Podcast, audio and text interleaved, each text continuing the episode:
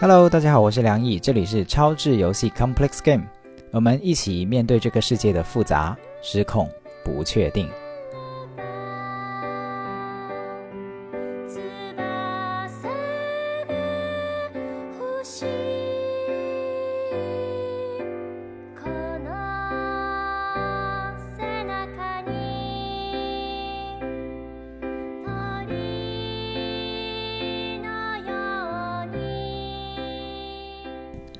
Hello，大家好，我是梁毅啊。这一期我们会新开一个栏目啊，它的名字叫清蒸苏梅，这是一道粤菜啊。所以这个苏梅呢是谐音英文里面的 soulmate 啊，也就是灵魂伴侣的意思。所以清蒸苏梅就是请一些灵魂伴侣来把他们不不是清蒸了，就是让他们跟大家坦诚相见哈，坦诚的聊一聊他们的故事。为什么会做这个栏目呢？是因为我发现，在我们的互联网上面，呃，关于亲密关系的内容很多，啊，看似什么都有，但其实呢，就有某种单调哈。就比如说，你会看到聊起亲密关系，就会是离不开家暴或者是离婚。总的来说，就是让我们不断看到很多让我们很沮丧、很失望的案例啊，以至于大部分的最后的得出的结论就是不婚不育保平安，对吧？那。所以我就想在想说，哎，有没有别的一些，但是很真实的故事，就是相处的很好的，相处的很深刻的，就是很健康的亲密关系。大家有没有机会看到更多很健康的亲密关系？所以我就发现，哎，可以在内容上发出这样的声音，并且我也特别有条件做这件事情，因为我本身就是一个教非暴力沟通的跟亲密关系的老师，所以我身边有聚集了非常多这样的健康的亲密关系的朋友。所以，我可以去邀请他们来跟大家聊一聊他们的这个关系的形成啊，或者说他们这个健康的状态是怎么过来的，也想给大家提供更多的亲密关系的真实的样本吧。所以呢，我们的第一期哈就请到了洞洞跟树枝哈，这个他们刚刚结束他们的婚礼哈。那我认识洞洞呢，最早是因为二零二一年的时候，他曾经来过我的亲密关系工作坊，也就是说他是我的学员。那现在他是已经是我很好的朋友了，所以后来就见证他进入恋爱，然后步入婚姻。前段时间就受他的邀请，那收到他邀请的时候真的很开心哈，就知道他的另一半跟他的另一半要结婚了，要有婚礼，所以就前前几天就去参加了他们的婚礼，见证了很多的美好的幸福的时刻。然后我先请他们跟大家打个招呼吧。Hello，大家好，我是洞洞。Hello，大家好，我是树枝。你们要不先各自简单的介绍一下自己？好的，嗯，我叫洞洞。现在我们也做了一个播客，叫树洞夜话。嗯，我自己呢是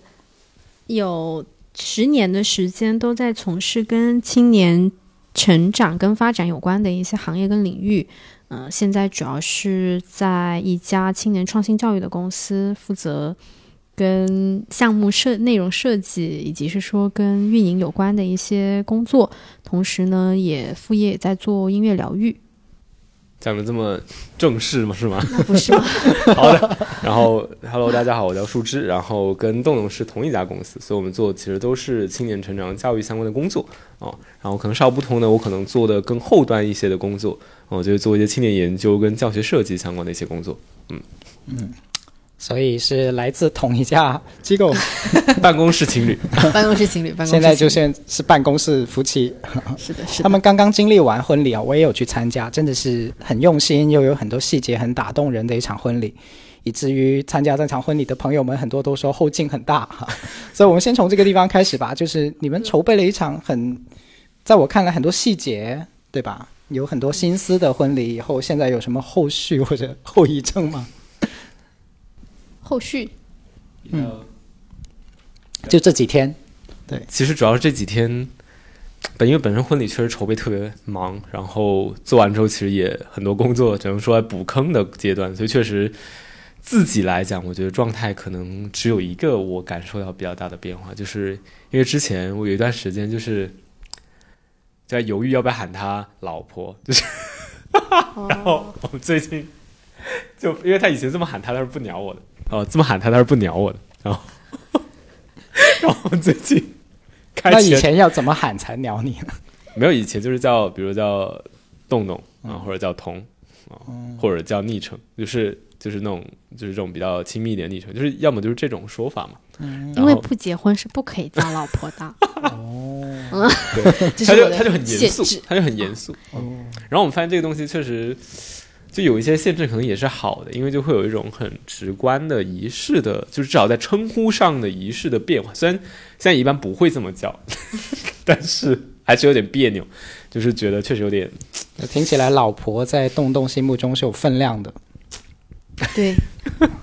夫人、老婆、妻子系列 都是有分量的。但今年我已经开始对外称她是夫人，嗯，我比较厚脸皮啊。我当时就。我就说我对象，现在呢？现在你完成的这个心理转变了吗？对，我可以说是我老公啊，甚至对别人说你老公的时候，就我们开始互相求婚之后，我们同事就会说你老公。我想说，我非常诧异，然后我就会不解谁就是，我说不是不是不是，还不是还不是，对，嗯，会非常重要正式。嗯，你讲完了吗？我没有什么讲。那我的后续就是，嗯，在跟进各种。我有个朋友跟我说，他说你的售后服务压力也挺大的嘛，你的这个婚礼，从要交代完所有的照片、视频，然后呢，我们把所有的供应商结完了账，把项目闭环掉，把结算算清楚，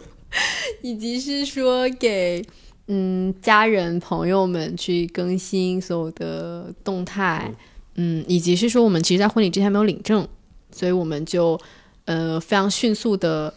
因为刚好户口又到了，就是我们迁到了广州，迁这个户口迁了三个月，哇哦，非常长，所以迁到了之后，我们就约了，刚好二月四号，昨天早上我们去领完了证，就是属于终于把所有的大 project 做完了，所有的后续就是终于把项目做完了。的感受，对，就是感受是，目前更多是这种感觉。对，终于把一个项目闭环了。对，就闭环掉了。从今晚 今天寄完了所有，所以我们很多朋友就没有来，给我们还就是转了钱，然后送了很多礼物，在外地的，所以我们把所有的伴手礼全部寄出去了，然后甚至连快递费都结算完了，就是。很开心，大家听起来就知道这是一对充满细节，就对处理事情充满细节上的执着的夫妻。也没有很想搞搞婚礼都要闭环的一 一对夫妻。我需要。他们后续听说会在那个好像是他们的自己的播客以及小红书里面去给大家说明他们这一场婚礼啊到底是怎么筹备的啊？大家感兴趣可以那个时候再去详细的 follow 啊，这个很多细节啊，真的是不容易啊，这个。大家都知道搞婚礼不容易，但是我觉得搞到他们这个程度是相当的不容易，所以这要劝退啊！如果要自己搞婚礼的，不是很建议啊。就是可以自己策划，但是一定不要自己执行。OK，那我我特别好奇，就是我们从这个地方开始聊起好了，就是在执行婚礼，不就你们选择了执行婚礼嘛？对，一定有很多很多合作上的不容易的地方。嗯，有没有想起来过一些瞬间是觉得哎？幸好我的另一半是他，就在做这件事情的时候，另幸好是他。嗯，我还是有挺多这种时刻的，在整个筹备的过程之中，可能不一定是幸好是他哦，幸好他是这样的，以及是哇，他比我想象之中的还要再给力和靠谱，就这种感受还挺多次出现的，因为。我们是选择自己完全完成所有的策划到执行，所以它会涉及到，嗯，一个是从想法提出，我们其实应该是从国庆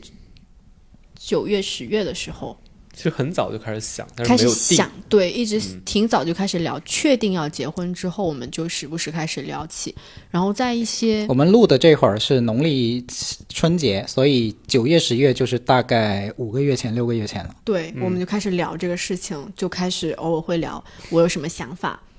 然后呢，他是一个，嗯，就会开始沿着我的想法开始去写文文档。就写策划的人写方案，然后写第一步。做策划的人做策划的人 开始写方案，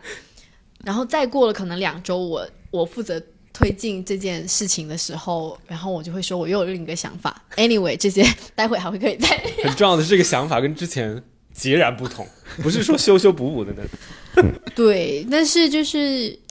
在我们发生变化的那一刻，就是我们会很及时的去沟通跟复盘，所以那些时刻让我觉得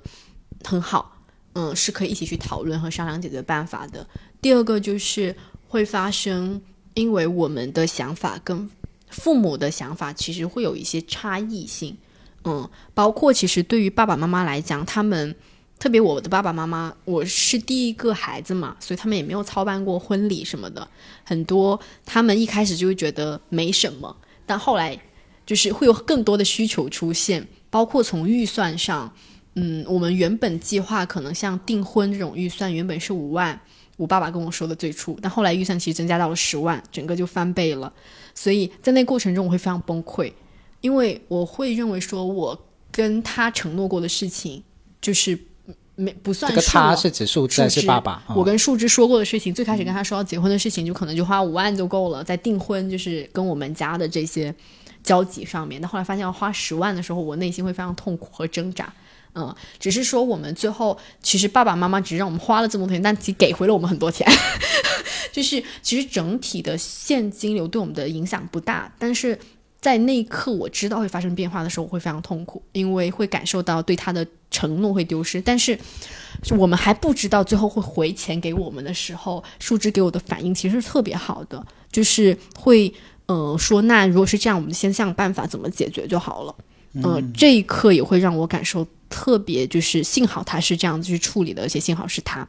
然后第三个瞬间是在，因为我们婚礼面要自己筹备和执行，就有非常多的事情。包括甚至落到每一张图上的文案，然后每一个我们所有不长物料的文案，其实都是他写的。甚至在我会觉得很多事情没有办法做完，一二三四五六七八，我一数就每个，因为每周我都跟他说，这周我们有这样的事情要完成，要要去做到，我就会比较容易焦虑，因为会发现就是时间线已经 out of control 了。嗯，那他就会告诉我说没事。那这个事情是怎么样的？那个事情，那是不是我可以再帮你解决这件事情？嗯，然后最后其实就在落地的时候，我们有很多其实比较重的活，嗯，我们要去完成的项目，因为我们要完成两百份的伴手礼。哇哦！就是嗯，在我们的设想设计里面，我们不希望只是给喜糖嘛，然后每份伴手礼有五六样东西，全全部我们要定制完再分发再打包。基本上都是，嗯，百分之八十的都是我们完自己完成的，所以我发现，在这种时候就会让我感受很好，嗯，就是他一直在支持我去完成所有的事情，并且当了我很重要的后辈，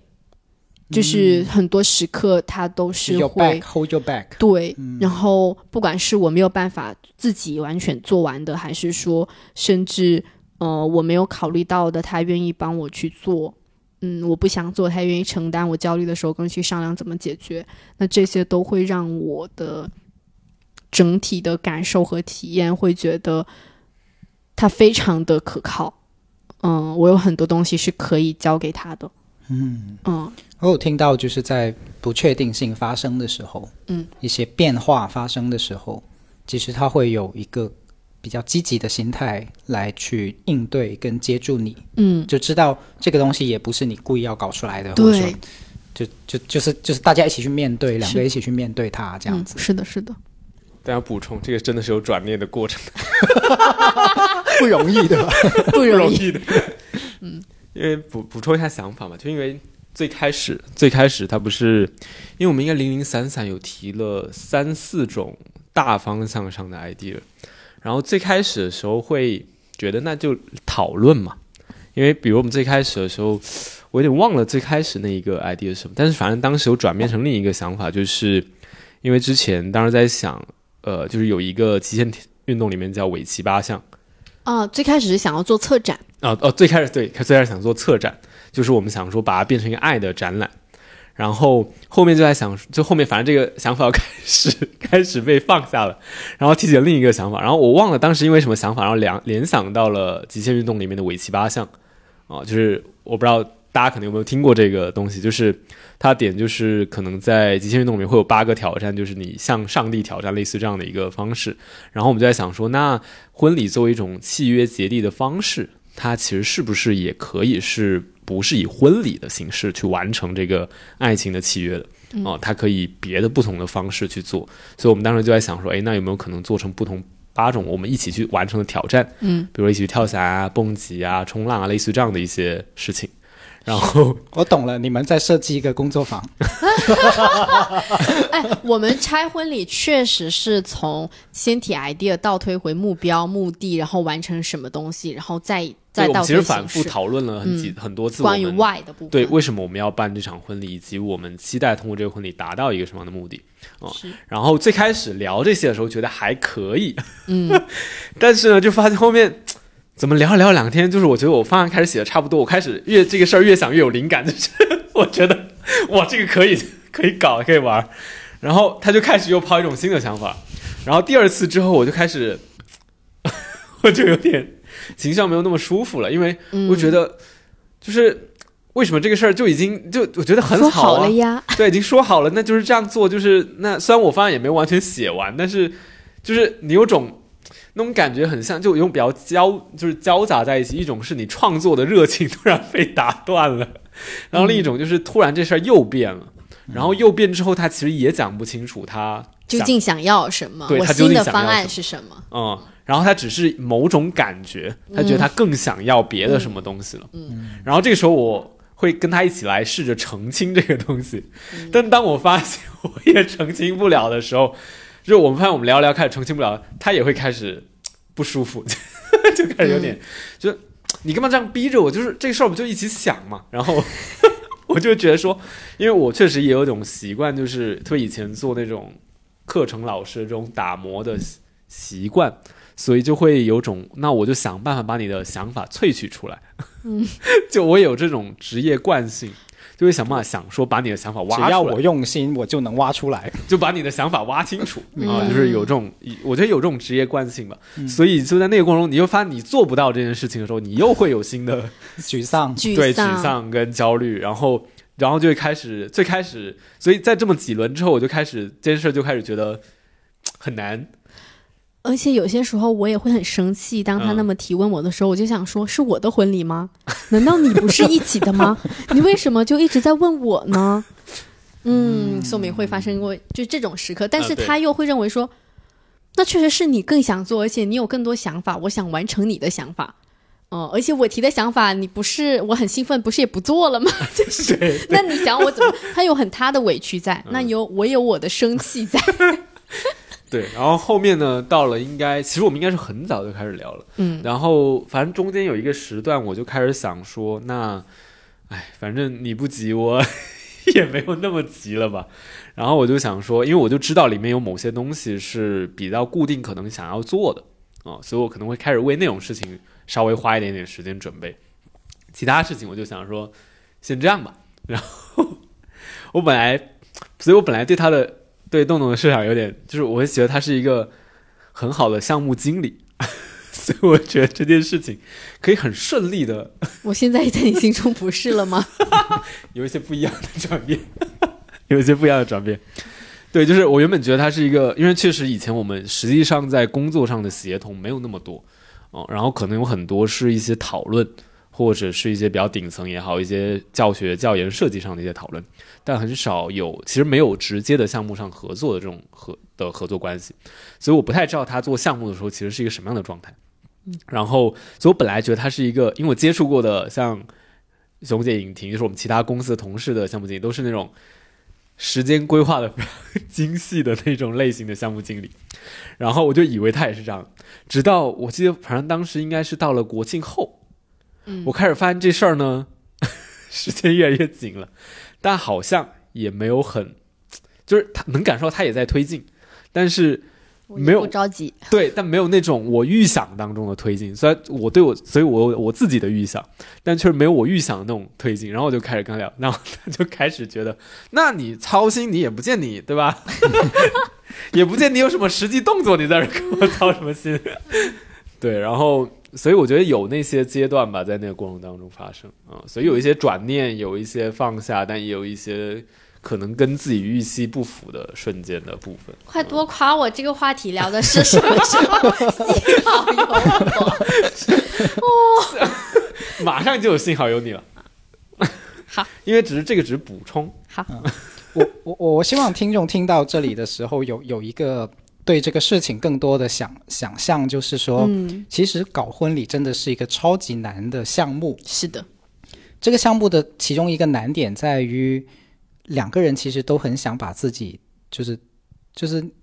最好的东西给呈现出来。嗯啊，它是一个有追求的项目。嗯，它不是那种很容易就就哎一般般啦，不就就这样啦，就过去了的，划过去的，它很难划过去的。是的，的一个项目，所以在张力很大的时候，如果不晓得怎么样暂停下来，或者转念，或者是放下一些东西的话，嗯，是可以把人逼死的。是的，就是那个情绪可以拉满，然后那段时间可能就整天都是吵架，然后甚至婚都不想结啦。就就我见过这样的案例。嗯，对，所以婚礼来说，对于某些新人来说，其实是一个超乎难。超超乎难难想象的一个一个难的项目来的。是的。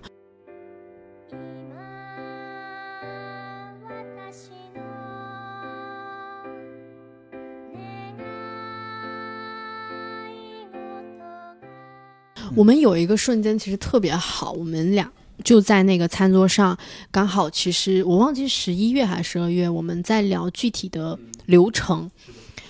然后那个时候就出现说，树枝会认为说这个不是已经聊好了要有一二三四五吗？然后我就会觉得我现在的想法不是这样的，我会认为东西可以一直改，是应该根据我在此时此刻这个当下我最想做的内容去做的，而不是而不是说我就得一定要按照上一次聊的那么去做。嗯嗯，所以那个时候其实我们会有比较大的张力。嗯，因为嗯，树枝会更希望很多东西已经确定了，有确定性，我们往这么去推进，因为它会涉及到文案怎么写啊，其他的东西。主要是我确实很容易会，就是我其实是一个需要，我其实看起来不是很需要掌控，但是我掌控欲其实比较高的一个人。嗯，和对确定性的需求非常高。对，但是我是会更流动，然后我会认为说这些东西就。跟着感觉走就好了，不用那么具体，也不用那么的确定性。嗯，所以那个时候我们就在那个餐桌上，就是聊到就不想跟对方聊了。嗯，然后那个时候我我就直接说，我说我们不要聊了。嗯，哦，我说我们不要聊了。然后我说这个事情现在这么聊不行。嗯，我们就聊聊聊不到一起。嗯，所以那个时候暂停完之后。他就嗯就回这个小沙发上玩游戏，然后我就去次卧待一会儿，然后待完一会儿之后，我再出来出来对。找他，就跟他说，就是我当时就是我对整个事情是怎么想的，嗯，然后以及问他那嗯他的感受怎么样，然后他是怎么想的，嗯，所以我们就应该是复盘了。呃，彼此的需要，然后对这件事情的想法，嗯，然后也达成了一些共识。其实这些瞬间很重要，就是如果回到最前面提到那个问题的时候，其实这是我本来呃其实很想讲的一个瞬间，就是因为呃其实不只是这一次，就是有其实我们中间我觉得关系上还是有很多类似这样的一些小的瞬间的，可能没有，可能这一次是一个比较大的一次。就相对关，就是大家的状态各方面，因为我其实是一个还有时候还蛮容易，就是在这种情况下，我会觉得那我就自己消化，然后消化完之后，我可能再去做别的动作，嗯，然后但很多这些瞬间的时候，动都会很主动的发起沟通，嗯，然后我觉得这个动作其实是非常非常难得且非常非常重要的，嗯，因为很多时候。对，因为很多时候，我觉得，我觉得，其实，在那个瞬间，我的心力其实是不足以支撑我去做这样的动作，哪怕我知道有时候这样做是是对的，哦，但其实我很难做到这个动作本身。但确实，在这样的瞬间，他会主动来去聊，然后他也不是那种，呃，因为有可能有一些就是那种啊，那我哄一下你，或者是他不是这种状态。嗯，我们大部分在这种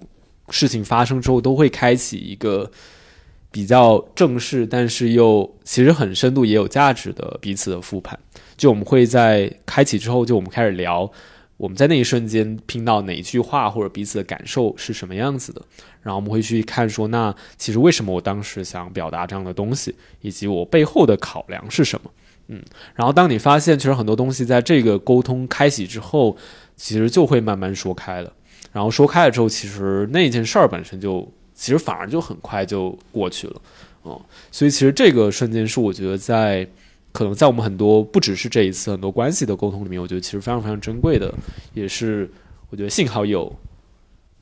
徐晓彤同学，对他的，因为他在笑啊，大家看不到，就是这两个人在我面前经常的相视而笑的 这个狗粮，对不起，撒狗粮的这个画面。对，然后我觉得这个瞬间其实很重要的。然后第二个瞬间是呃，或者第二个点吧，就是其实刚才在吐槽他跟我想象中的项目经理不太一样。啊，但是其实我又觉得蒙毅上其实也很佩服他的一个点，就是，呃，他确实，我觉得动物确实很多时候它是一个很流动的状态，而这种流动其实也因为，我觉得特别是这两年他自己的修行也好，我觉得他自己对自己的看见跟自己的调整也好，就是我觉得他拥有了更多的心力在面对很多不确定性，面对很多因为他自己的想法改变。而产生了很多新的想法或者新的需要面对的困境或者问题的时候，他其实很愿意主动的去沟通、推荐、解决的。比如说，在我们十月份之后，有很多其实茫茫多的事情。我觉得，如果我是项目经理，很多时候我其实我会很焦虑，跟很难受啊，因为我很难面对这种这么多杂七杂八，然后又很多人都不确定，甚至我们婚礼当天都还在，就是那个快递送不到。然后又要临时要不要看有没有别的快递，然后要叫一个货拉拉专门把那些花泥从别的什么地方要运过来或者怎么，就是有一系列这种杂七杂八但是非常非常多的小事儿。然后这种事情就是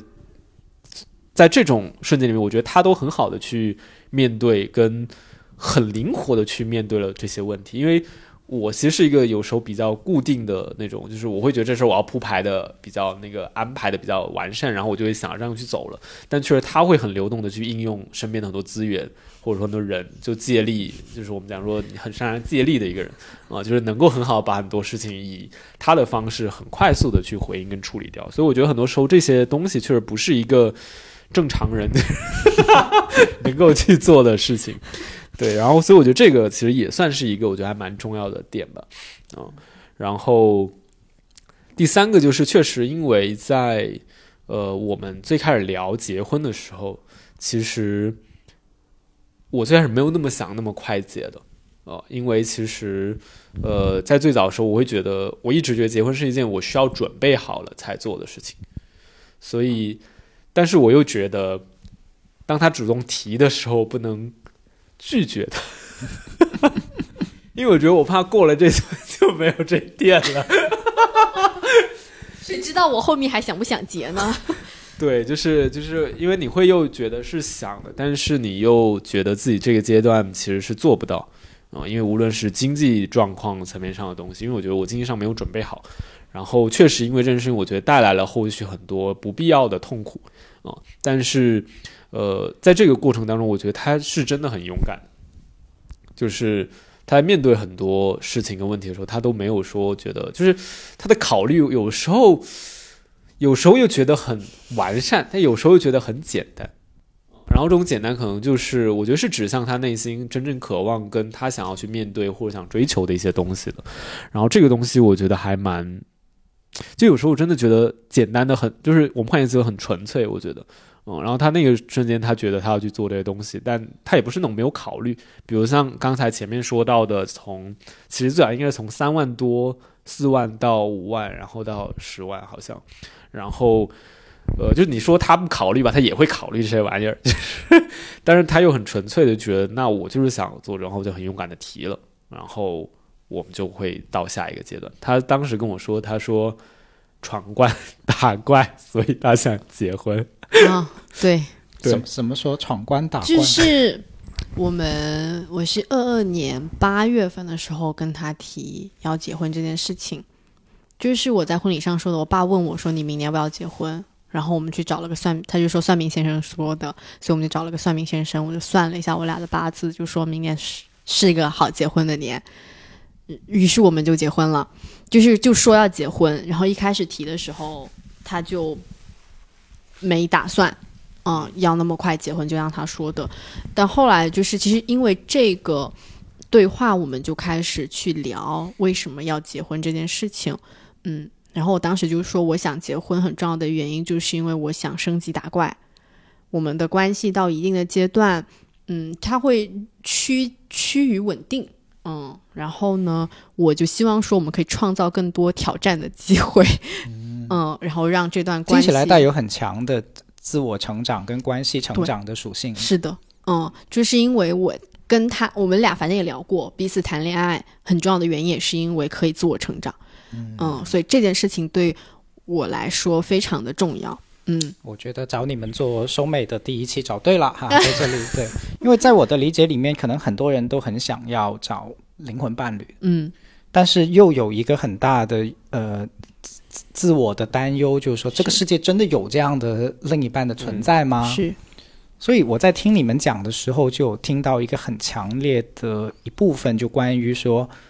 你们对这个关系是很看重的，嗯，对关系的深度也是很看重的，嗯。就是婚姻在你们的看来，它不是一个结婚证，或者说满足父母的部分，对，而有很大的部分是在于我们之间这段关系要怎么像一棵大树一样的继续生长。嗯，我听起来是这个部分。嗯，你们有意识到自己在这一方面其实是有追求，或者什么时候意识到自己的伴侣也是有这样的追求？挺早的。我其实不太算有这个追求，我是一直有这个追求。洞洞是有的，但我其实还好。我我会把，就是因为我我并不觉得就是关系一定要成长或者怎么样，就是可能我自己的个人观点。但是我会觉得它是一个很好的，我承认它是一个很好的修行、成长的场域。嗯，然后它也会成为我很好的一个修行的场域。但是我并不是为了。成长而选择关系，明白？呃，我是因为关系而选择了关系，是对，嗯嗯嗯，有意思，嗯，因为我选择在我人生里面，我选择很多段关系，一个部分是因为爱，第二个部分就是因为成长，嗯，这个是非常重要的底层。然后我跟树枝，我认为他会是我灵魂伴侣很重要的点，也是因为我们，嗯。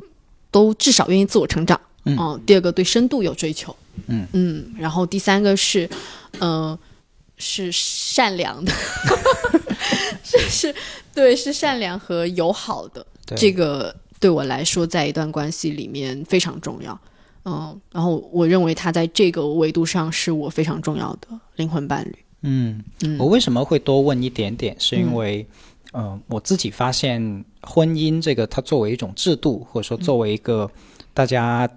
生命中会遇到的一站，其实它在古代是有一个很理所当然的意义的，像什么财产分配啊、家族之间的边界的划分啊等等。但是这些在我们这代人里面全部都失效了。嗯，这意味着什么？这意味着当我们要不要选择走进婚姻的时候，我们得有一个更加私人的理由，或者说有一个更加自己内心所认可的。嗯，到底婚姻我为什么要走进婚姻？嗯，我有一个说法，就是不妨这么说，就是我们有点像重新发发明一次婚姻。是，嗯嗯嗯，这个感受会非常强烈。我当时跟树枝说，嗯，因为考虑要结婚这件事情，所以我重新去思考婚姻对我来说意味着什么。嗯，包括婚姻有很多是。爸爸妈妈说的，其他人说的，然后呢？因为我是一个豆瓣的忠实粉丝，这个可能得逼掉。嗯，对，呃，我会在上面看很多其实不同人的言论，包括因为现在关于女性如何在婚姻法里面去保护自己，然后会去看到很多别人的言论和观点，但是他最终有些时候会用这些观点来去套这个事情。嗯，一开始会认为。就应该是这样的，嗯，因为使用了别人的观点和言论，因为逻辑上也会认为这个观点和逻辑是对的，嗯，但是在实际去使用的过程中，也会跟树枝开始有碰撞，然后有对话，就会开始重新把它调整和优化为真正属于我自己认同的，就是婚姻之中包括怎么看待财产、金钱、家庭关系、家庭成员的互相的相处，嗯，然后关于甚至未来的生育观，就这些都会重新真正的去理解和去塑造和建立属于自己的个人价值观体系。这也是我认为，嗯，也是升级打怪它带来的一些好处，就是重新有一个契机让你去想一遍这些很关键的。问题对，而且它是落到很具体和真实的场景里面去带入，它并不是一个我们对知识的获取和梳理而已，这种体感会非常强烈。明白，嗯，所以婚礼的时候，我当我听你说，哎呀，这个。爸爸给你算八字什么的，所以答应我就知道那个一定是，当然是一个理由了，对吧？但是但是不是最最最核心能打动你、说服你去走进婚姻的那个理由？对，那只是为了导火索。导火索。萨拉热窝。对，萨拉热窝。嗯，很重要，需要让爸爸知道他很重要。对。那树枝呢？你自己愿意走进婚姻，你觉得是为什么？其实这个问题还蛮。就是因为本身对于我来讲，我其实我对婚姻来，就是我没有那么强烈的说会把这个当做一个很重要的什么东西的那种感觉。就是特别是我觉得在早期，因为比就是早年看这种哲学、心理学，就是因为我接触这种也比较多，所以就内心一直至少在理性层面上会一直觉得这就不就是两个人。结缔了某种社会关系，然后你只是换了一种表达，就是它本身的来源跟功能，就像前面有提到的嘛，就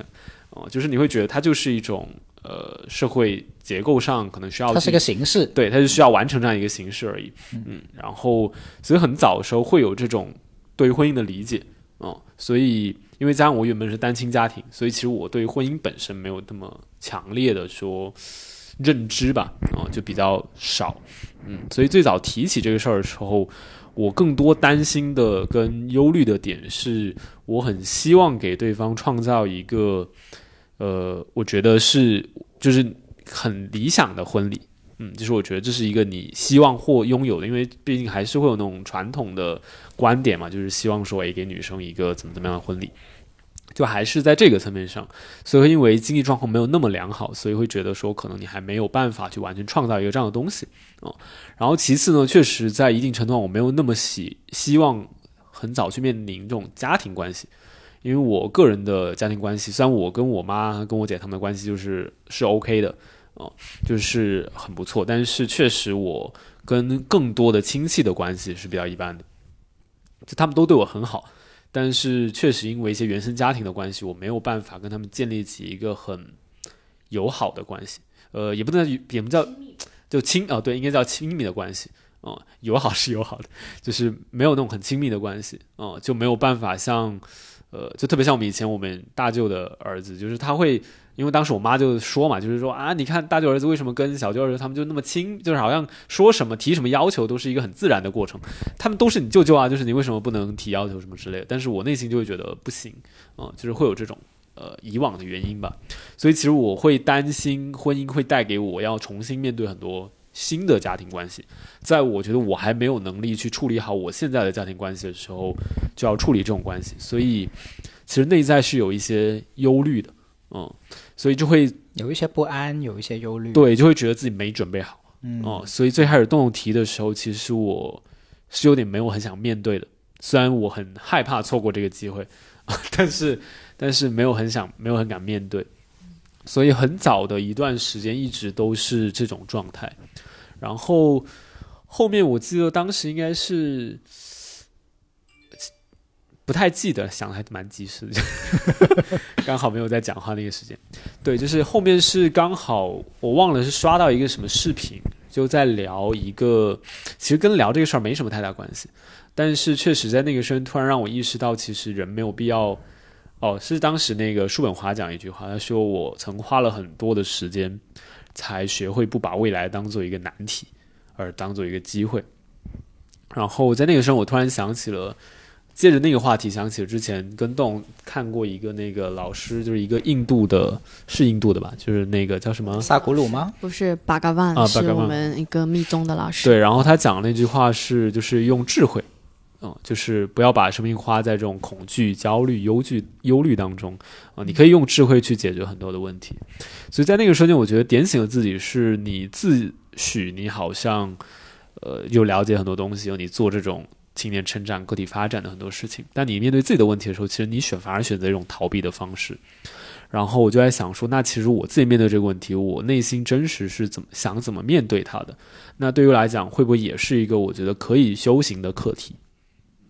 所以在那个瞬间，我会觉得那就不妨面对一下看一看，嗯，所以我觉得是在那个真的是很诚坦诚面对自己的一个一个瞬间，对。然后，所以其实是带着一些不安跟忧虑，然后我觉得可以试着面对一下这个问题，嗯。所以后面还想听到中间的时候问说，如果现在你因为已经跨过去了嘛，相当于已经走进了婚姻，你会对一个如果。跟你年龄相仿的男孩子哈，他会说：“哎呀，我这个还没有准备好进入婚姻，或者我对婚姻还有这些恐惧的人，你想说什么？”那后面你就已经 聊到了，聊到了。对，嗯哦，对，因为当时是我上课，然后问过老那个老师一个问题，就是问他，嗯，其实对未来有很多的担忧跟焦虑，然后发现说起很多事情没有办法处理好怎么办？然后当时就回答我说：“呃。”就是很多人认为这个世界上存在爱和恐惧，但事实上恐惧本身就不存在，嗯，然后恐惧和焦虑是我们创造和想象出来的困难，困难是一直存在的，对，恐惧是想象的，所以面对困难，我们就用智慧去面对，不是用恐惧去面对。哇，这个这个话，我现在听的时候会觉得它是对的，但是要让人进入到那个。状态好难，对这个道理属于我们听了很久，你看到到真正用上的时候，但才能努力。当时听到的时候很感触，嗯，就听到的时候很感触，是，嗯，就会有种叫什么，就突然被顿悟。了。的类似那种感觉，是，嗯，我能理解，就是你还没有还没有那个情境，还没有面对那个那个。呃，事情的时候，嗯，那句话可能只是一句话，对，在你身边飘过，在你耳朵旁边飘过，嗯，但是当你面对的那些的时候，它在你耳边响起的时候，那个代入完全就不一样，嗯，确实是这样。教育当中讲的教育契机，对，教育契机是。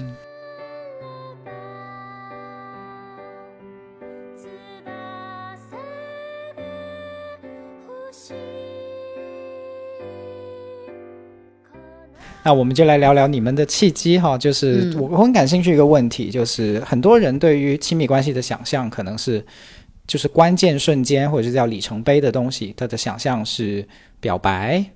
呃订婚或者是戴上戒指结婚，这些是关键时刻。嗯，那在你们的关系里面，如果不把这些形式上的时刻作为里程碑的话，你们会觉得你们关系里面有有没有哪一些是很关键的？我举个例子哈，比如，呃，在我自己的亲密关系里面，我觉得我跟委员长第第二次还是第三次吵架，吵架吵完架以后，那个和好的那个瞬间，我觉得对于我们来说特别重要。就是我我会觉得，哎，这个人真的能处，能处，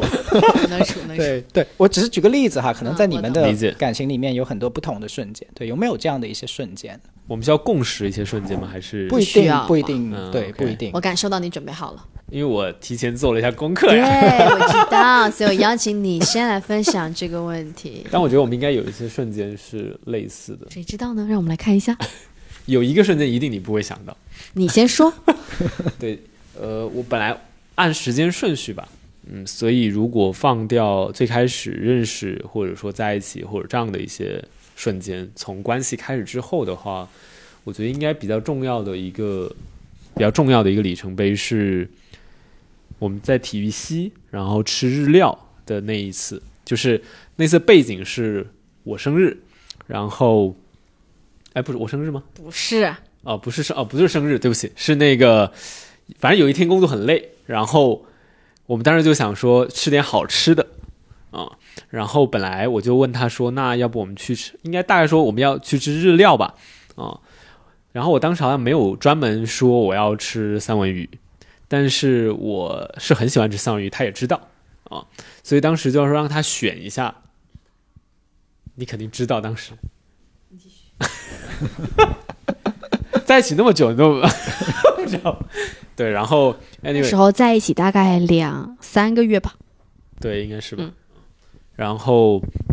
当时就是，其实细节有点不太记得清楚了，但是反正就是当时我跟他说让他选一下，然后然后他挑了几家日料，然后我就觉得说，那你挑了，你肯定会挑一些对吧？有三文鱼翅的日料吧。然后我们就去了，然后结果去了之后发现没有啊，然后反正就是中间有一些，前面有一些沟通是什么来着？我有点忘了。嗯，就是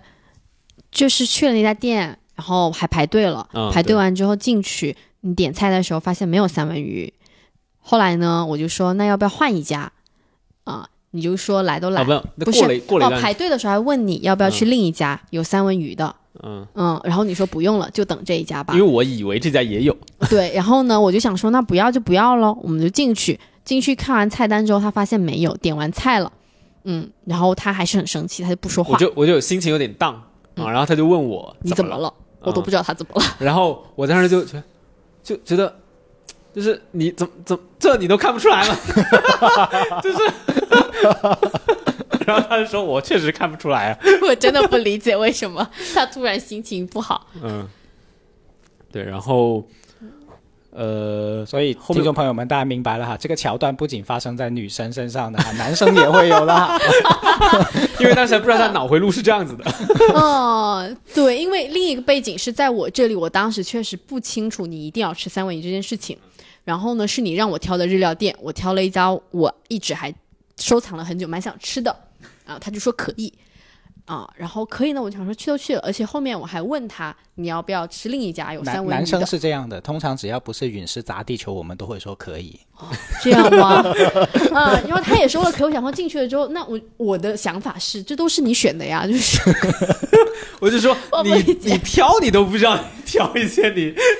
那你明明可以换另一家，你为什么不换？我当时真的不理解。后来怎么样啊？OK，然后所以后面就就觉得就是反正就是闹的那个啥嘛。然后反正他就不说话，吃完了饭。对，吃完了饭，然后后面呢就是出来之后，反正就是双方都不怎么说话，不怎么说话啊，就是关系不太好。然后。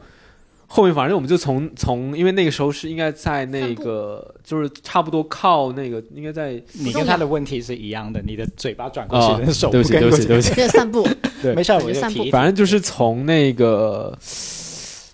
郑家那边差不多，然后往西边走，一直走到那个那个体育西的地铁体育西的地铁口那边，你们就是你们一起走了一段，对对对，然后散步嘛，就走。然后，所以其实是在那一次，因为在路上我们就开始有聊一些各种各样的东西啊。反正中间聊的什么，我确实有点忘了。如果你记得，你可以补充。然后对，然后我记得在那一次沟通里面，其实很重要的点是我开始意识到了，他其实因为我当时有一个很重要的点是，我觉得你对我有种不温不火的感觉，就是我们虽然在一起了，但是你好像对我也 跟我就是只能说跟我想象的。不太也不太一样，就是你好像不怎么关心我，然后就好像很在意你自己，然后好像你开心就好。我虽然也觉得你开心就好，但是有很多东西就是，就是我觉得就是有种你觉得对方没有那么爱自己啊，就是很强烈这种感觉啊。然后反正后面就聊开了，聊了他一些那种原生经，就是原生家庭的一些经历吧。其实原本也知道一些，但在那一次聊开之后，我突然第一次意识到就是。我原本以为他是一个很有安全感的人，因为我觉得他很自信，然后很开朗，很多东西都很积极外放，是一个看起来内心非常坚定的一个。在我们关系没有那么就是对彼此了解没有那么深的时候，然后那一次我第一次感受到他其实内心有极度的强烈那种不安全，所以他其实很多时候不敢跟很多，就是他不敢走进一段真实的亲密关系然后。这纯粹我个人理解哈，然后所以我会觉得他在那个时间其实是他们不，他也不敢面对他真实的情绪，反而在我们建立起这样关系之后，他其实保持一个比较疏远的距离，嗯，然后所以在那个瞬间，其实我放下了对他的一些评价，啊，但是我那时候我也跟他说，我觉得我还可以再努力，我还可以再等一下，我可以再努力，希望能化开你这个。看似火热，但中间对吧，坚如坚冰一般的这种内心啊，然后，所以当时其实也是给自己一个呃信念跟提醒，就是我觉得我可能还可以再坚持一段时间，但如果更长，我觉得我应该也不行了。哦，我觉得好有意思啊！你们分享这个，我作为听众，因为因为听众不在你们的世界里面，他们就会想是怎么从不吃三文鱼聊到这个的呢？那可能要 对，那你你们也不用解释，这这这这这很正常，不重要。对对对对对，我想我想跟听众朋友们说的事情就是，我自己做老师，我说过无数次一个观点，就是说，其实关系就是在这样的冲突的过程中去加深的。嗯，其实有一些冲突，如果不冲突的话，他两个人之间他就会隔着那个那那个窗户纸。是的，是的，两个人可能都感觉到了，但是没有人去捅破，也不知道怎么去捅破。恰恰这个就是个契机。嗯，所以那个三文鱼重要，它也不重要。对，所以所以为什么说其实也不太重要？前面，嗯，对，是就这个这个契机，确实是一个非常对我们关系来讲很重要的一个转折点，因为也是那一次我可以比较真实的跟他去交流，在我内心里面很真实的面对这段关系的困境。嗯，因为我们俩是认识比较久的朋友了啊，其实。嗯，但是认识了两年了，对，认识两年嘛。然后，但是其实我们发现朋友到恋人关系的转变角色也挺不一样的。呃，在那个时期里边，比想象要困难，比想象之中要困难。嗯，而且这种困难其实，呃，我自己会认为是我自己的功课会更多一些。包括说，嗯，我在跟他开启这段关系之前，有他有去跟很多可能不同类型的约过会。我会有一个定义，说可能我应该找一个什么样子的人，他才有可能跟我发展一段更长的关系。嗯，譬如说，因为我当时的定义，我下段关系就是最好能走入结婚，然后经济条件更好呀，然后他的内心是是怎么说，我我都忘了当时的定义了，说实话。然后，嗯，但是在我的理解，作为朋友的他，我会认为跟我认为的。理想的能够长久关系的那个画像，呃，是有差异的，所以我很多时候没有办法去呃去 match 好这个关系。就是他做我朋友会觉得非常棒，而且我甚至对他有心动。但当他做我伴侣的时候，我总觉得哪里不太对。这是一个。第二个就是我过去的关系里面最长的都不满一年，大概十一个月。所以我会认为我很难去维持一段很长的亲密关系，但是我又认为我们俩是很好的朋友。我并不希望说，因为他之前就跟我表白的时候就跟我说，分手之后我们也不可能做朋友，所以这段关系对我来说很慎重，你知道吗？那种压力会表白的时候，我就我就跟他说，表白不成功也不会做朋友。对，就是无论就是我说，当我有这个念头的时候，我们就已经没有机会成为朋友了。啊，所以要么在一起，要么就是 say 拜拜。对，所以这个对我来讲，其实会有一定的压力，而且非常的郑重。他跟我之前所有的不容易哦，他跟我之前所有的关系和约会都不一样。这是我好像有一个结果必须要拿到，但是我现在没有办法拿到。就是 在那个时刻的我，就会觉得我真的忍不住。你当你用这么职场的，但是但是我当时很真实的困境和感受，能理解，能理解，你懂吗？就是懂。所以那种压力会一直存在，它可能并不具体在某些事情身上，但是它的压力是存在的。嗯，我会非常小心翼翼的去处理这段关系的很多部分。哎，我觉得你刚才讲的其中一个点是很多人的也有这个状态跟困惑，对，就是你感觉可能已经知道这个人的一些部分了，嗯，但是你你感觉你自己在比比对，就那种类似于哎，他适不适合做伴侣，嗯，而那个比对好像没有那个 yes 的感觉，嗯，所以我我在想的事情是，但是你自己现在等于已经跨越了这个阶段，跨过来了嘛，嗯，你想对还还在这个阶段的一些朋友说什么？因为一定有无数个这样的洞洞，是他在那个状态下，是嗯，那个状态有一个，我们视频还剪出来，对我们视频有剪出来，那个转念其实很重要。就是我跟我的朋友在聊天聊这个事情，就跟我最好的朋友，我们一直会分享嘛。我就说，我发现，我发现，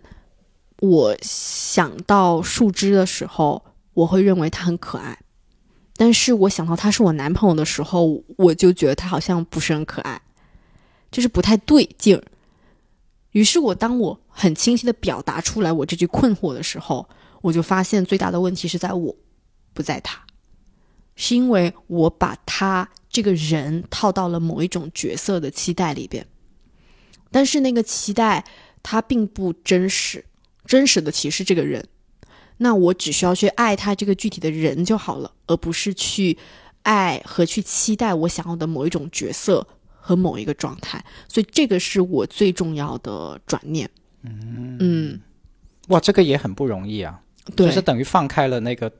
标准核对的。那个部分呢？去接触他具体的人，只关注他具体的人。对，因为因为有一个区别，就是我对他这个具体的人本身是是感兴趣的，是喜欢的，是有好感的，且是欣赏的。嗯，然后只是说他，就是我们因为各种样的契机和原因，所以我们没有在最开始的时候没有在一起。嗯，然后嗯，当他对我表白的时候，我会有。就是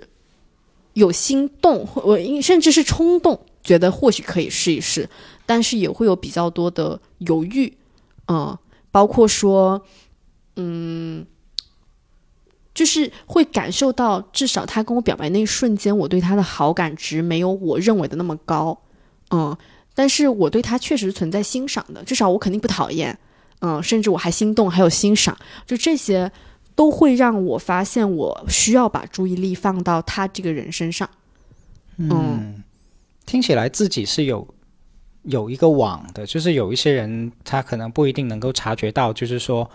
嗯，你可能会脑袋里面有一些应该，就是说，哎，如果这个是对的人，那我应该更兴奋才对，或者说我应该更更有那个甜蜜的感觉才对。嗯，是不是这个部分要拿掉，或者说要要要看得清他？对，就是。嗯，因为我们很容易用过往的经验去对比每一个当下存在的部分，所以这个经验包括说，我跟之前人相处了，总结了，哎，发现说可能得是某一种样子才合适，嗯，但是套到这个具体人身上，就另有一个更有意思的事情，就是我们俩是朋友的时候，我只能认识朋友视角的他，嗯。但是当我们俩是恋人的时候，其实我会认识到更多恋人视角的他。嗯，当我一开始我只是不停的把他跟我想象的期待对比的时候，我就没有办法看到真正的作为恋人的他。嗯嗯，事实上，我跟他能在一起这么久，而且很契合，也是因为作为恋人的他非常契合满足我内心真实的需要。嗯，你自己觉得这样听起来，人为什么会有那种对比跟期待？因为会想要有正确的道路，嗯，怎么说呢？我会我会这么认为，就是，呃，因为我们所受的教育和我们所成长的环境，会让我们一直期待去找到一条正确的答案和对的路，就是好像选择了一个应该是一二三四五六七八的人，嗯，他就会让我们走入一个幸福的长久的关系跟婚姻，嗯。然后，因为我们的经验在过去可能有一些所谓的失败，没有把这段关系走得更长久，我们会认为就不应该是一二三四五六七八，嗯，我们会校准自己去找到一个更正确的答案，嗯，然后在这个当下里面，这个人好像看起来并不是那个标准答案。这这种模式听起来在一些项目跟工作里面是合适的吗？非常，嗯，我按照我自己的认知里面。这种优化的逻辑嘛？对，其实是一种不停的优化的逻辑。按照我过往的逻辑，也会认为这是对的。但是我现在反而会更开放的看待这个问题。其实，在新的问题和新的场景，有些时候我们第一瞬间会认为它是类似的问题、类似的感受，会让我们一下子蒙蔽住了，会罩住了我们，没有办法真正去观察一个新的问题的产生。有可能新的问题背后跟那个旧的问题看似一致，但背后有可能是不一样的。嗯嗯，经经验主义者会让我们其实失去了很多面对真实的问题和真实场景的新的可能性，并且它也不是静止的，因为刚才我听你们聊的过程中有一个很重要的部分就是。大家听众朋友们也可能会听出来，哇，这两对这一对真的好多沟通啊，嗯，好多复盘呐，复盘是跟当你跟洞洞跟数字做朋友的时候听的最高频的其中一个词，对吧？对对对对对。但是我觉得这种这种沟通跟复盘是很有意义的，嗯，就是它体现的是这种动态性，或者是叫能动性。是我们考虑事情，跟刚才东东说的那个评估的时候，我们去评估一个项目，那是因为项目是不能动的呀。嗯我可以去评估到所有的能动性都在我身上，嗯嗯嗯，对方是静止的，这个对象是静止的。但是当你在谈恋爱，或者是当你在亲密关系的时候，对方不是静止的。对，是的，这个还挺重要的，因为我们发现说，人确实一直在变化，甚至为什么我刚刚说我对工作的思路也变了，是因为，呃，事情看似是一样的，但因为共同促成这件事情的人是动态变化着的，所以所有的事情、所有的人，包括我们自己，都一直在动态变化着。嗯嗯，所以复盘对我们来讲很重要。第二个就是今天你提的很多问题，我也很愿意聊，是因为它也是一个很好的复盘的过程。我们俩其实只把事情、就这个项目本身复盘完了，做完了解项，但是我们俩彼此之间面对婚礼这件事情。呃，我们其实没有做个人层面上的复盘，所以我会挺开心的。你前面问的一些问题，就再去重新看待到底发生了什么。对，嗯、这个过程就会很有意思，而且，嗯，而且每一时每一刻，当我们去复盘和沟通我们彼此出现的一些卡点，或者是说一些不那么顺畅的地方的时候，都会发现自己有一些新的认知，嗯，而且对自己有很多新的了解，包括说，呃，关系的转折点里面，我通常会发现很多功课都在自己身上。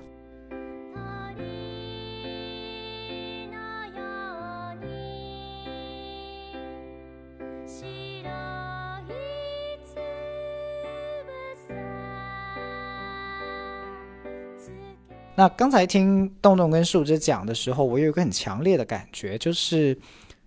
他们有对自己的内心很重要的一些关注，就是说，诶，好像自己有在面对一些课题。其实，在亲密关系里面，我们确实会遇到这样的一些时刻，就是不是很简单说啊，都是他的问题，或者啊，都是我的错，而是说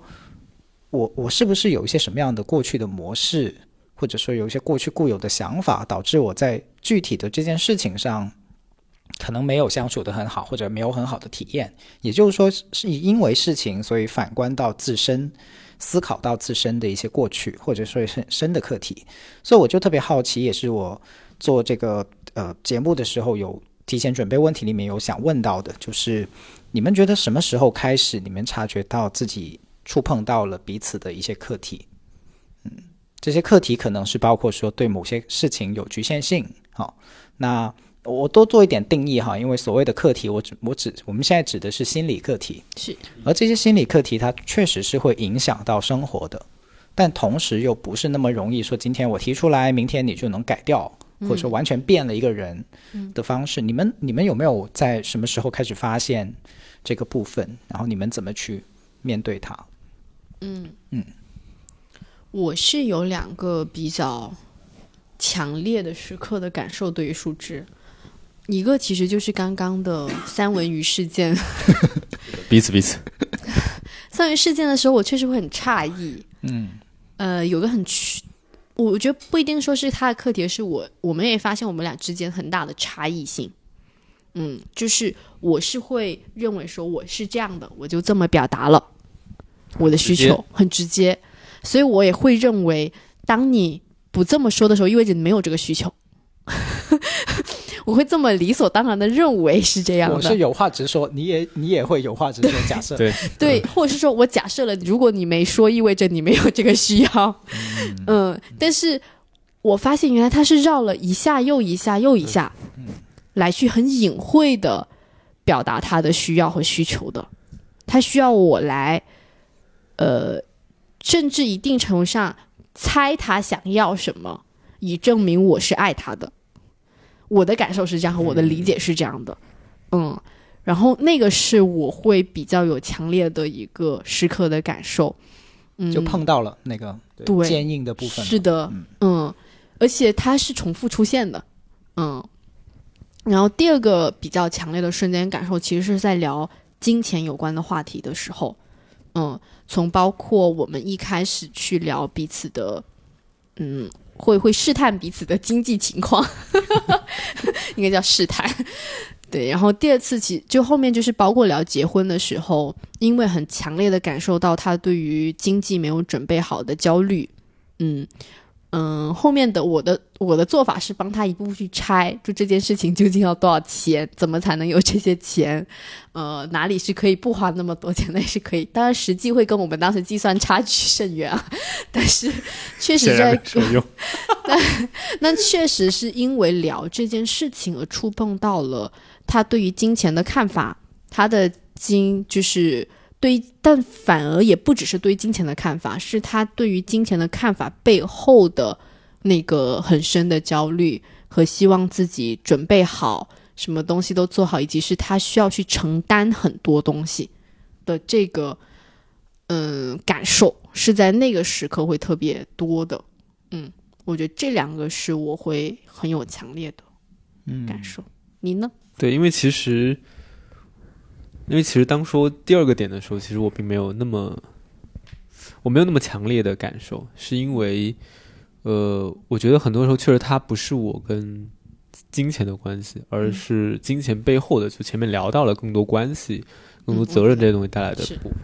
对，然后其实对邓总那边，我觉得第一个确实比较重要的点就是刚才讲的那个点，就会感就相当于这个事儿，就是会其实会在那个后面的沟通感到强烈的他的不安，嗯，然后因为其实也是那个事件之后知道他更多的一些原生家庭小时候的一些遭遇，然后会更真实的面对，其实当一个人他内心有这种不安的时候，其实他既是一个他对他自己的课题，但其实同时也是一个对于我怎么样面对这样一个人他的一个课题，嗯，然后第二个就是其实还蛮。也算蛮有意思吧，因为其实我先先等一等，先我知道肯定有后面跳下面，嗯。在在前面一个，我想多问你们一点点，嗯。因为很多人也会遇到这样的课题，就是说我的另一半好像很没有安全感，嗯，呃，那你们是怎么做的呢？在在意识到了以后，有什么样的一些措施或者叫做说应对来让彼此都过得舒服一点，在这个嗯点上，嗯。呃，在当时那个瞬间，他也有动动有反馈提到，当时就是他应该当时还是有给到他很强烈的，就是觉得哎，我的坚定啊、呃所以我们后面在写我们自己的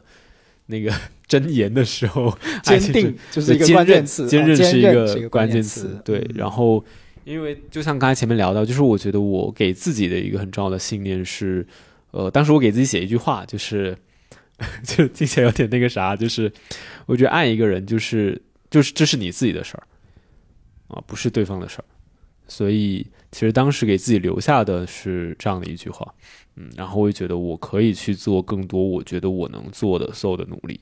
然后我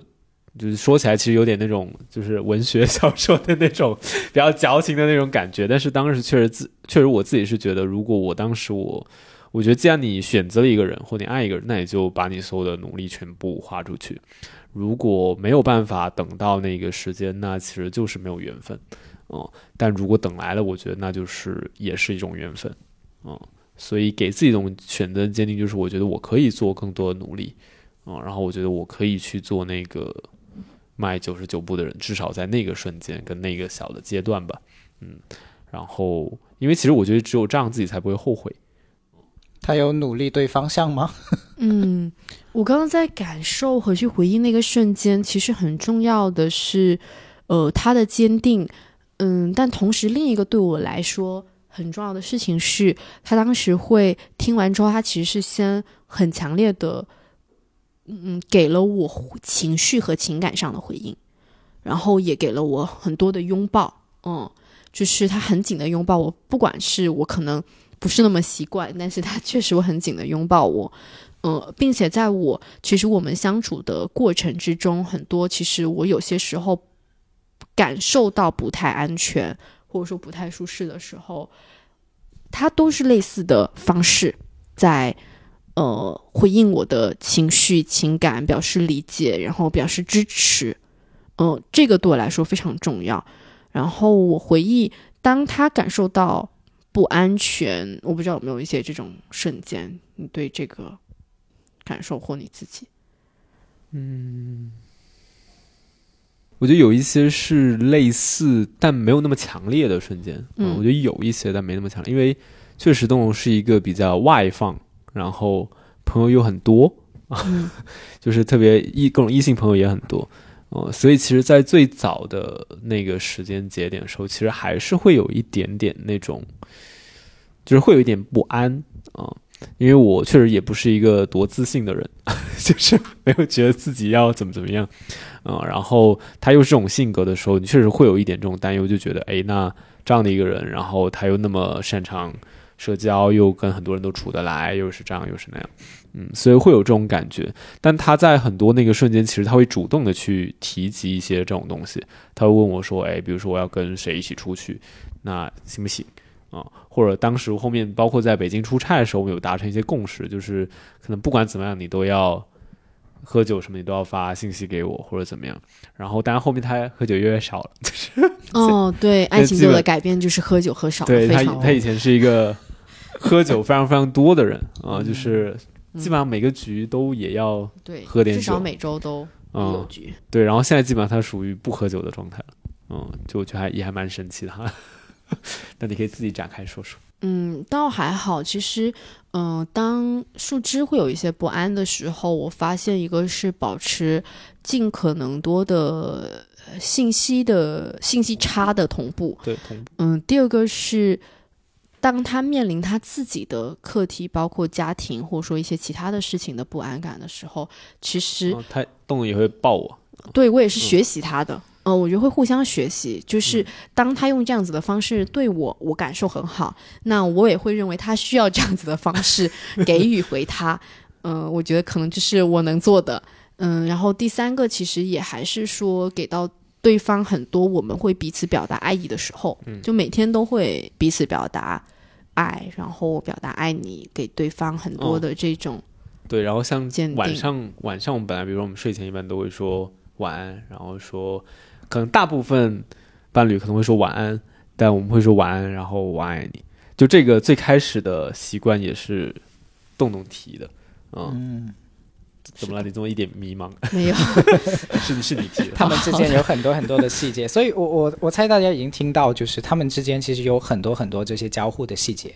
并且刚才他东东说相互学习这个，其实我自己也特别有感触。嗯我自己在教爱的语言，可能你不知道还记不记得，就工作坊里面有一 part 是关于爱的语言的时候，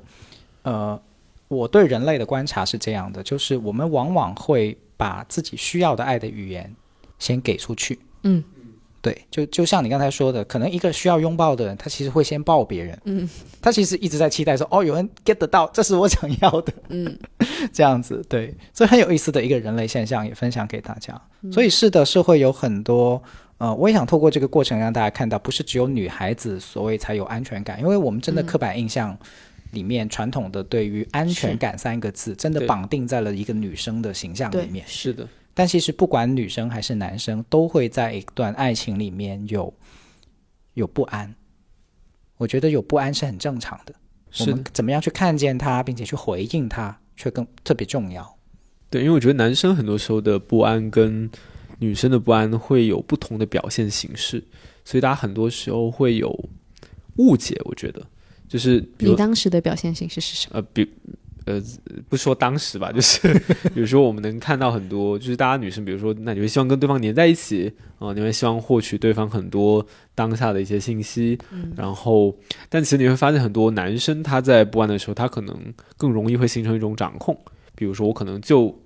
比如，比如包括信息同步这件事儿，其实你会发现很多人身上也会有的。他就很想知道你现在去哪儿了，你跟谁一起出去了，对，他其实也是一种不安，只是他用这种方式去做了一些具象化的表达跟表现。对，嗯，你说这个很有意思，因为目前在批判性的思考里面，批判的最多就就是说，哎呀，男生不要那么多的掌控欲，嗯呃，这是男权文化的东西。我觉得那个批判固然对，但是如果你挖下去，你会发现，你批判掉他，他放手掉那个掌控，但是他那个不安怎么办呢？嗯那个不安是真实的，对他需要用不是控制的方式去去去消化。回应、去消化那个、那个不安。嗯。所以我觉得这点是很有价值，可以说出来让大家知道的。嗯。嗯，嗯，是那个不安，其实在我跟数字在一起的前两三个月会特别明显，因为刚刚有提到说，因为前两三个月其实我还没有相对他来讲，我还没有办法更投入在这段关系里面。嗯，所以他的不安其实也会显现在为什么我觉得会有三文鱼事件，也是因为这样子，就是三文鱼事件很经典，就是他会会用这样的方式是去表达他的不安。嗯或者某种意义上其实是验证。对，嗯、对他之前跟我说过，他在验证，其实我没有那么在意他这个点。嗯，哦、虽然我很诧异，当然了，其实我内心也认为，其其实我们包括我们在一起后面。一开始我确实也会更自我，我很很在意，就我喜欢什么，我要什么。然后后面我慢慢愿意多问他，其实只是我确实是为了，就是支持他可以更多的去表达他的需求，所以做的方式。嗯、他可能对我来说也不是表达我在意你的方式，这不是我的偏好。嗯，所以我觉得蛮有意思的，就是每个人选择不同的方式来呈现，而是对，呃创造这样子的对话的契机和窗口，很重要。互相去澄清，互相去看见。呃背后那真实的需求，然后互相去拥抱，共同去面对这个状态本身是。是特别重要。你讲这个我特别认同，就是嗯当看清楚这一点以后，我发现其实真的没有所谓完美伴侣，嗯，但是有不断发展的伴侣。是。是的，就是你你你那个起点是这里，然后你你怎么样看到这个起点的局限性，嗯，对吧？我我就是想做一个更自我的人，那你就要多说一点你的需要了，否则我很难在这个这么自我的状态下又同步的去 get 到你想要什么。所以很特别的，我在那个洞洞的婚礼上有听到一句话，我印象特别深刻。嗯，呃，虽然这句话在我们非暴力沟通或者说在我自己教的亲密关系里面很重要，就是嗯。你要多说你的需要，嗯。你可以有你的需要，但是很特别的，在一个婚礼上、嗯。能听到，我觉得还是很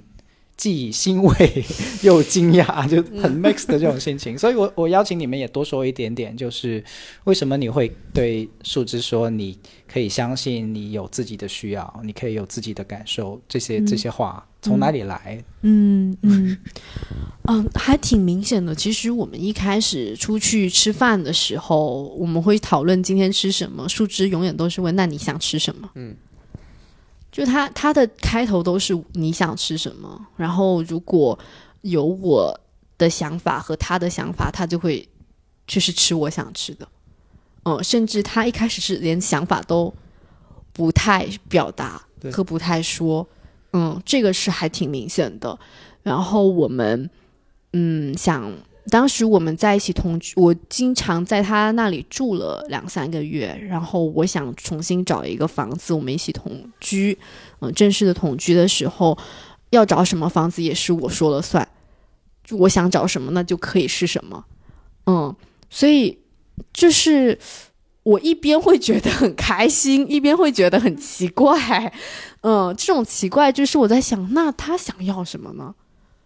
这个问题会非让我一开始非常的困惑和好奇，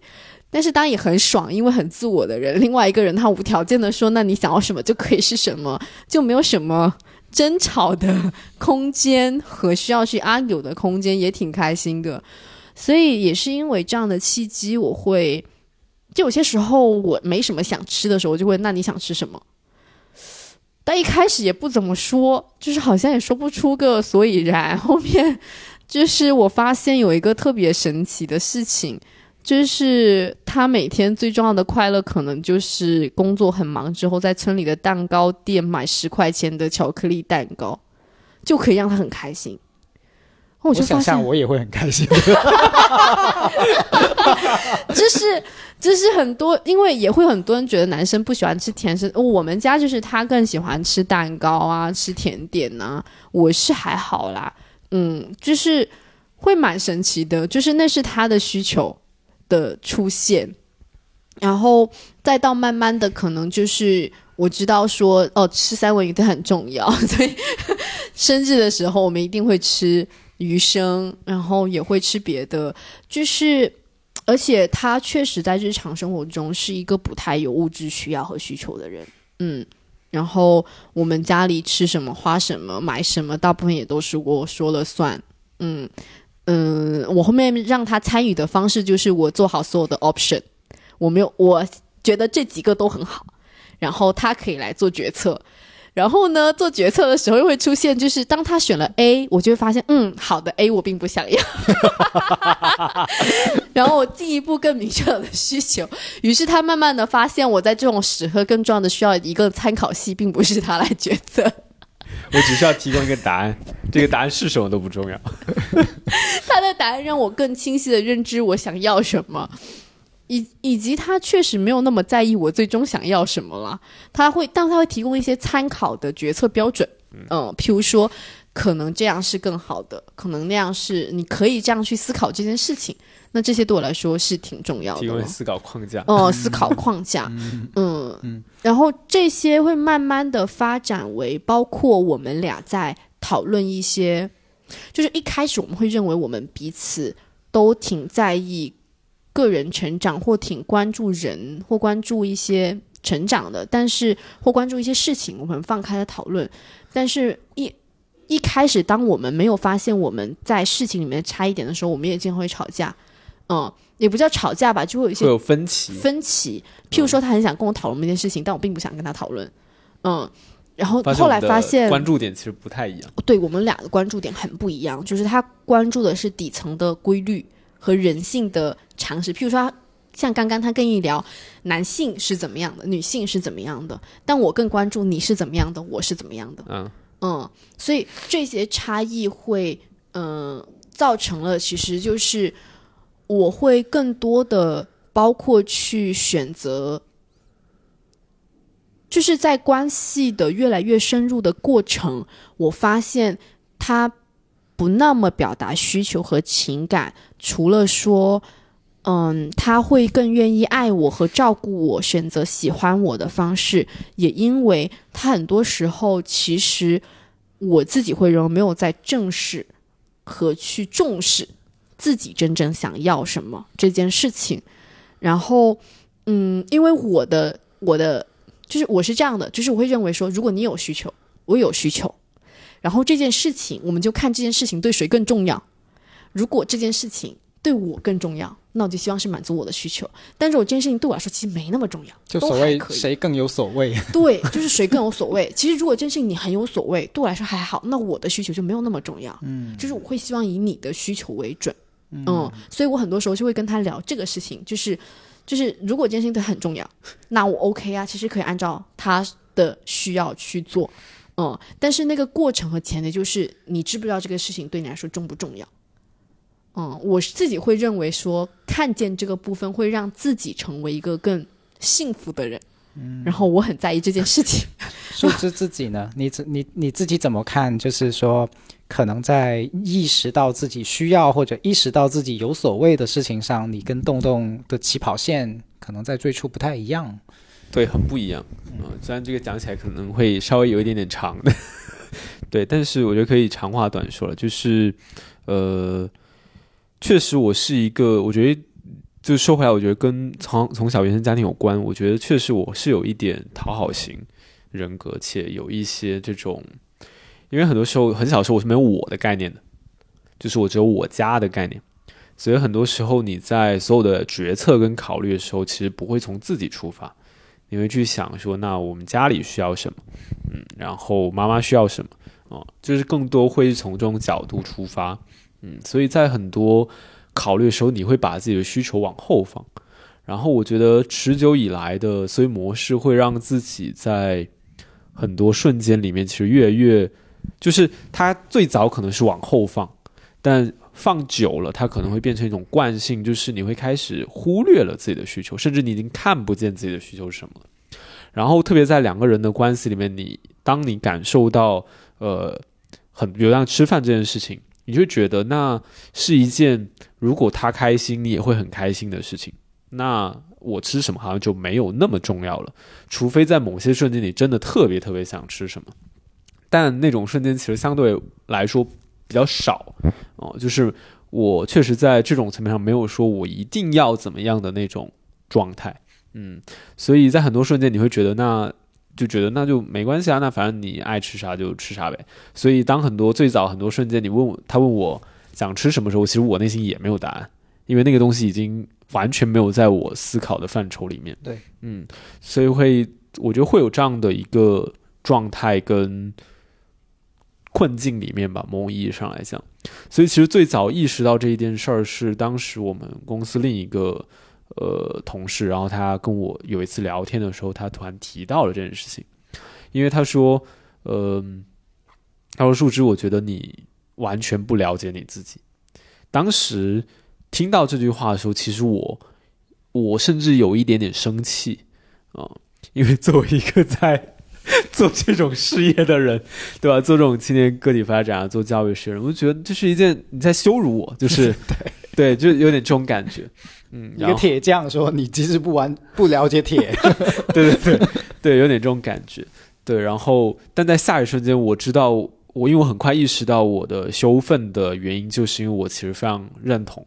某种意义上来讲，嗯，所以在那个哇这个瞬间，要好大的智慧啊！嗯是的，哇，是这真的是特别棒。特别棒。嗯，继续，嗯对，因为因为有一个前置是我在更前一段时间，我意识到情绪是一个大家了解自己很好的窗口。然后我觉得我底层里面确实是我会更关注规律，更关注一些客观的，就是人性啊这种东西。所以你会在那个瞬间很快的意识到自己的在合理化的那个部分，嗯。然后，但是你知道了，并不代表你就能做到啊，这是一个有着天非常大的鸿沟的地方。所以，其实，在那个时候，我觉得其实非常感谢的东西，我觉得他在我很多想要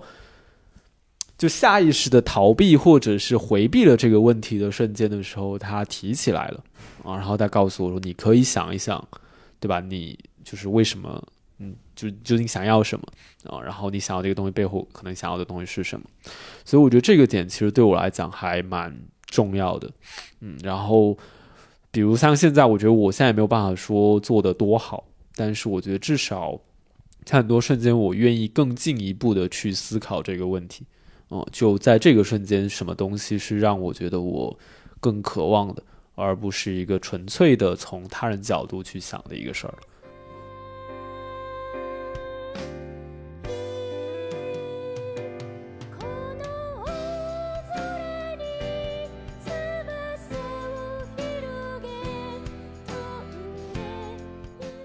我我好感动，是因为我觉得健康的亲密关系就是这样的，或者说一个灵魂伴侣级的伴侣所带来的对人的影响就是这样的。就是如果你自己只是自己一个人过，嗯，在那个课题上，可能你就你就一辈子这样，是的，你你很可能会觉得放弃掉它，嗯就有一种也不叫消极，但是比消极更消极的心态。嗯 对，但是但是你的伴侣会让你觉得这个东西是有一个人，一个很了解我、很信任我又很支持我的人去，嗯、陪我一起走的这段路的。嗯，就是说出自己需求，就像就像树枝刚才所说的，其实自己那一瞬间可能也是懵的。嗯其实意识到自己是懵的，这个特别不容易。嗯就是我要想出来我需要什么，prefer 什么，嗯。这是有一个发展过程的。是的，嗯。它不是那么容易说我我我以前一直都压抑着不说，好，今天不压抑了，我啪就能说出来，不是这样的。嗯。事实上比比这个想象中要难很多。所以我猜树枝有有很强烈的体会过这种，呃，从无到有的过程是。的艰难，而庆幸的是有有一个伴侣陪陪你去走这一段从无到有的过程。嘿嘿嘿嘿嘿，真不错啊！所以有些时候，当他说现在不是很想做什么的时候，他大部分就会接纳我。对，就是那就算虽然，他有时候还是会，就是、啊，就是，因为很想他帮我，但是后来又觉得好吧，那算了，就是然后但这种时候，我确实很多时候，就你会共情到，愧疚。不，你会共情到他的需要，嗯然后你会在那个瞬间觉得，哎，那算了，也可以吧也？没有很像，万一他又心情不好，也 也不是，也不是，不是很想处理，有时候是是是是，被瞪了。没有瞪你，就觉得这样也挺好的，没有办法嘛，就是慢慢慢慢慢慢来。嗯对，因为我觉得在过程里面确实有蛮，哎，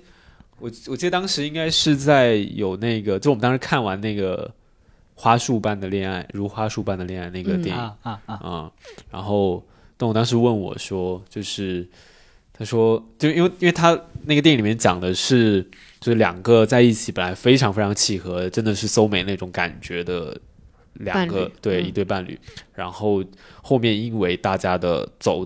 就是步入社会之后的阶段不太一样，然后慢慢两个人就疏远了。就疏远了。就是这是一个还蛮看起来蛮让人遗憾的一个对唏嘘的一个故事。然后看完之后，本来动的有点 sad，就是他就觉得有点悲伤。然后我看完的反应就这不就是人性吗？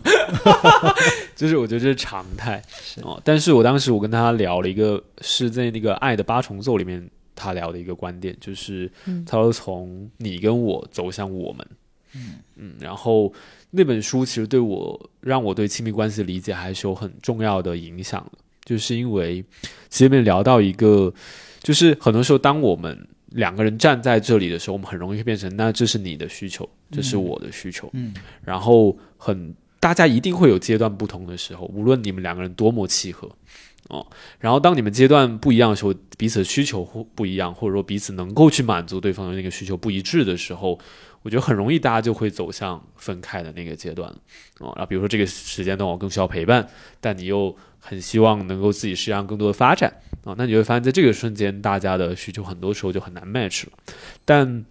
在这个瞬间，从你跟我走向我们的点是，当我们看见了我们一起拥有这些需求的时候，那我们就可以坐下来一起去讨论，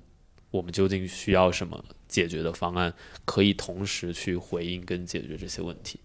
嗯，所以当时我们聊到了一个，我们当时是聊天的时候举到了一个很具体的例子，就是生孩子的事儿。嗯，当然他现在可能有又有新的不一样的观点哈，因为我们当时聊的点是，呃，我们在讨论说，如果你想生孩子，我不想生孩子，那我们不就只能分开了吗？啊、就是好像这是一个先决条件。我当时听到的时候，我就觉得很诧异，这是什么先决条件？就是就是这件事情应该怎么可能可以放在我们的关系前面啊、就是我觉得它一定是我们放在我们关系后面的。然后那怎么去解决它呢？一定是那我们了解看你为什么你想要孩子，你背后的期待是什么？你背后的需求是什么？可能你会发现你很希望有一个人传宗接代，还是你很希望有一个孩子，就是可以养育这样的一个孩子的过程啊、还是你期待有别的东西？那另一个人他不想要孩子，他为什么不想孩子？是因为他觉得养孩子很辛苦，还是因为生孩子很难受，还是因为他觉得这会给他自己的生活带来影响，还是怎么怎么样？就是当我们顺着这两个很具体的、看似是需求的动作往下分拆的时候，一定会有发现大家更内核的一些需求跟在意，而这个东西是我觉得 maybe 可能会有第三种解决方案的，比如说你可能真的就是领养个孩子，或者可能找一个好的月子中心，或者是以什么样的方式去回应跟解决这个问题，就是我觉得他就一定能找到更契合的解决方案，但也有可能聊到最后发现底层里面完全不一致，那确实没办法嘛。但我觉得大概率很多的时候其实是有解决方案的，嗯，然后这个时候其实你会发现这个问题就被放在我们的关系后面，而不是成为一个所谓的硬性的先决条件了，嗯，所以我觉得这个其实对于我们在关系上面对更多问题的时候，我觉得其实还是蛮关键的。听起来这个我们就是更有更有一个容器跟耐心去拆解到底这些观点背后的情感是什么，他的需要是什么，以及那个细节是什么。嗯，然后第二个其实是因为我们会有会受到很多的观点的影响和教育，就是譬如说，那生不生孩子确实是一个在婚姻的选择里面非常重要的其中一个元素和要素。嗯。所以一个人就是在讨论一个人他主决定要丁克，嗯。呃，不想要孩子，然后一个人一定要孩子的时候，所有人都会认为这是不可能在一起的先决条件，甚至说，如果你要找你你的你的经济条件是怎么样，另一个人是怎么样，你就不可能在一起。就是我们会把很多条件进行罗列，然后条件进行匹配。如果不匹配的话，那你就应该就应该分开，就应该分手。所以很多时候会下意识觉得这是一个不可能被解决和跨越的鸿沟。嗯，但是那是我们把条件置于关系之前，所以我会觉得树枝当时提出这个观点是非常有智慧。嗯，是就是我们首先是在一起了，然后再去面对我们会遇到的一些差异和一些冲突啊、这个是我觉得还蛮重要的一个嗯，我觉得生活在我们的时代，确实特别容易被因为观点而分派别。是这个现象是一个，它既是一个政治现象，也是一个互联网现象，也是个社会现象对啊。是但是总的来说，就是我们身处其中，将会受很大的影响，会让我们忘掉了说，呃，观点背后是个人，是。是的，可能了解观点背后的那个人，比观点本身要更重要。是，而且我们很多时候面对具体的事情，还是得我们深入局中的时候自己去解决和去面对。嗯，如果再去分享给其他人看，其他的观点其实有他们的道理，因为他们在自己的视角视角嗯和场景里边，对，嗯，只是说说明我们也不是挑战大家的观点，或者拆掉你们的观点吧。对是就是就是，只是说我们因为别人的观点受到了影响，而自己好像就去套用这样子的观点，有些时候并不那么的呃足够去应对所有的困难和问题和挑战。嗯，嗯，是这样。这个还挺重要的。然后树枝刚刚其实聊到，呃，很重要的一本书是《爱的八重八重奏八》。重奏，嗯，我我自己认为对我们回头放在 show note 里面哈。对我我我自己会认为说，对我们关系也有很重要影响的。其实还至少从我的角度里面，一个是爱的八次约会，呃，这是第三本。我哦觉得第一本很重要的是《亲密关系》有一本书，嗯呃克里斯多夫那个对？，是的。其实它带给我很重要的影响是在于很多的冲突和矛盾背后，并不是这个冲突和矛盾本身，嗯而是他因为自己过。过往的成长经历带来的很重要的一些课题和埋在他深处的信念，在影响着他，所以这个会影响我自己在很多亲密关系里面面对差异性、面对冲突的一个信念。嗯，第二个就是非暴力沟通。嗯，我觉得信念，然后非暴力沟通解决我的是如何去面对冲突本身，手段怎么去解决的手段。是，嗯，是这本所以这个对我来说很重要，包括上你的工作坊怎么去探讨。然后第三个对我们来讲很重要的，也是我们在关系里面有一个重要的转折期，就是《爱的八次约会》的那本书。然后那也是在刚好二零二二年的八月份，我们提出来要考虑要不要结婚之后，呃，包我从北京出差了就两三个月吧，然后回到广州之后，我们就是开始去践行。嗯、我们在关系过往之中也经常会复盘，下意识去做这件事情，其实一定程度上我认为是无意识的再去做。但爱的八次约会让我们有意识的去创造了一个共同的场域，场域，因为他会认为说，一对夫妻即便在一起很久，也需要每周至少有四个小时以上的时间，再去做深度的对话、聊天、探讨别的事情或探讨某一个课题。然后，因为那本书就是我当时提出这个想法，然后强烈要求他 跟我共读，然后一起参与，要求他跟我一起做作业，所以谢谢他很配合。嗯，也因此我们因为这本书受益，就是开始去把我们认为的可能关于家庭、金钱、关系、信任的很多话题去做了呃新的一次很深度的一些对话，然后也因为。呃，这本书开始去练习，即便现在我们没有刻意说每周一定要有四个小时，但我们其实应该几乎保持每天都会有对话的时间。这个对在我们的关系里面非常重要，它解决了很多呃日常里面会发生的一些小摩擦也好，或者说是一些嗯一些误解。感受、体验，然后也包括，即便我们在同一个办公室里面，我们其实还是有自己今天的一些呃工作上的分享。的需要和诉求和倾诉的诉求，嗯，这些都会在每天里面，它都能够被 闭环掉。我真的想闭环，了这是你们一个 就是确实是他今天就是感觉就是聊完了，你就会觉得今天好像真的过完了。是是，我特别认同，因为呃，我跟委员长现在每个每个星期也保持着，就你说四个小时，我觉得四个小时有时候甚至不够。对，是的，对，就我说那四个小时不是交流时间哈、嗯。什么叫交流时间？就是比如你夫妻之间商量说，哎，就要河马去订什么买什么，这不算这个，对，那个不不算，对那个只是你生活中必要的基础信息交换。信息交换的部分。是。而真正的沟通是更深度一点的，嗯。就是对于你在那个事情里面的体验是什么，是，你在那个事情里面的一些一些感受性的是什么，或者甚至是一些牢骚是什么，嗯，那那那些部分，所以我特别认同，因为我比你们婚姻时间稍微长一点点啦，对今年第十一年，对，十一年了，但是 那就不是稍微长一点点了。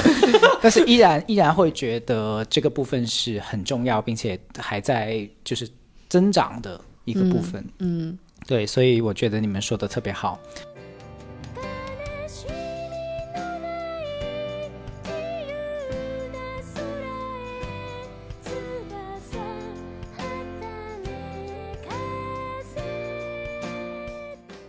那我们今天聊的差不多，我也想嗯特别的问一下你们，在快结束的时候，就是对未来，嗯对你们刚刚新婚，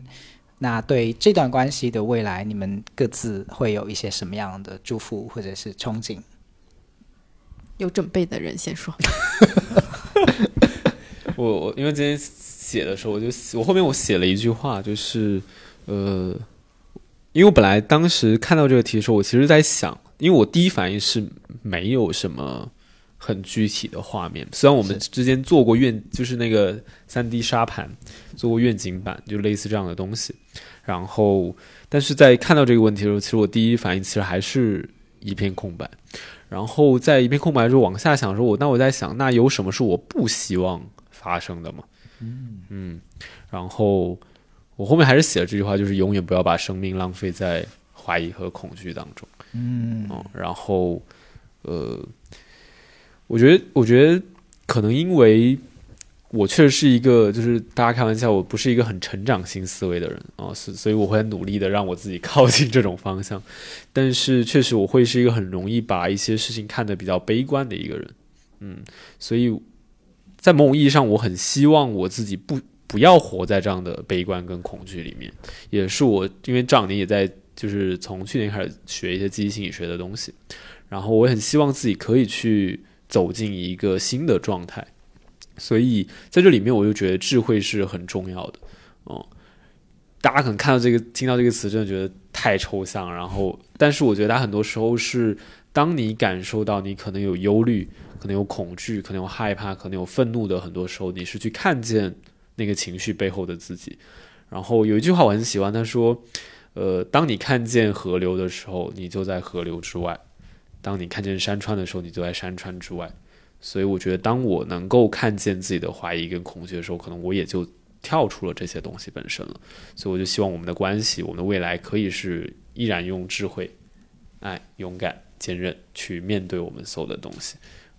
哇哦，哇，我觉得你很有智慧啊，对呀、对呀、而且很有成长型思维和开放啊！你怎么会认为自己不关键是刚才？刚才树枝回答这个问题的方式，我觉得就很贯彻了我们所说的，呃，当你不知道自己需要什么的时候，至少我们可以不是放弃它，是而是说，那我们试试看从不需要什么开始，嗯然后他就到达了那个不要恐惧。嗯，哇，那个答案一出来的时候，我心里面哇，在疯狂的鼓掌。对，因为我自己提这个问题的时候，我也有一种担心，嗯。就是我们的时代很容易被一种双引号的正能量所裹挟，嗯。就给一个其实自己不想给，但是因为有这个任务，所以我不得不给出来的一个所谓的叫答案。对，嗯就是啊，我希望明年带你去游乐场，这类似 something like that 这样子。嗯但他明年确实很想去新疆。对，但是但是我们知道，那个只是我们因为有个人问了，出于政治正确或者叫什么正确，所以去回答的。但是数字刚才那个就特别真诚，就是嗯我没有，但是我从这个没有出发，嗯，我又有一些什么，嗯哇，真的是特别棒。对呀，嗯，这很厉害。东东呢？嗯，我的